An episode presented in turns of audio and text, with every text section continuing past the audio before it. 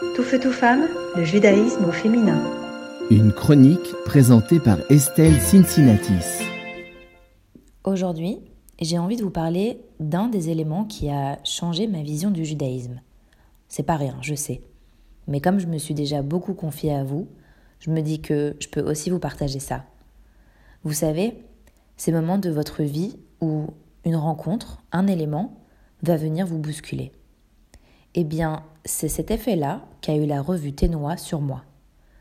Et du coup, dès qu'il m'arrive ce genre de choses, j'appelle ça l'effet Ténois. Un élément si marquant qu'il y a un avant et un après. Ce qui est encore plus fou, c'est que ma rencontre avec Ténois tient presque au hasard. Bon, peut-être à mon expérience un peu aussi, mais la réalité, c'est que c'est grâce à une publication d'un parfait inconnu dans un groupe sur Facebook que je commence à travailler pour Ténois. Bon, ça fait déjà trois fois que je mentionne ce nom sans vraiment vous dire de quoi il s'agit. Alors à l'époque, donc en 2019, Ténois c'est une revue, une association et des ateliers de pensée juive animés et dirigés par le rabbin Delphine Orviller. Mais je vous parle d'un temps où les ateliers ne se faisaient pas encore, ni à Bethilel, ni au CCLJ. Aujourd'hui, quatre ans plus tard, Ténois, c'est aussi une série de podcasts et un lab. Un lab, c'est euh, un laboratoire, un espace d'expérimentation conçu pour d'autres types de contenus, qui ne sont donc ni la revue ni les podcasts. C'est un espace dédié à des formats vidéo, pour présenter des recettes juives par exemple, ou des papiers plus longs, en dehors des numéros trimestriels de la revue. La revue Ténois, c'est quatre numéros par an et un hors série pour Yom HaShoah, et des ateliers organisés tous les mois. Les numéros traitent de sujets divers et variés, comme par exemple les questions de genre et de sexualité, l'écologie, l'immigration et l'alcool.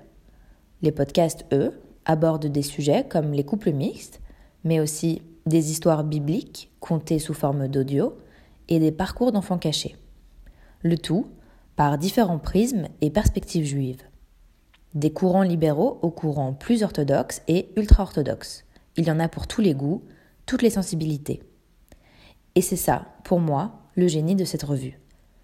Parce qu'on sait bien qu'il y a autant d'avis sur les thématiques juives qu'il y a de personnes juives, il fallait un espace pour que ces voix-là puissent s'exprimer.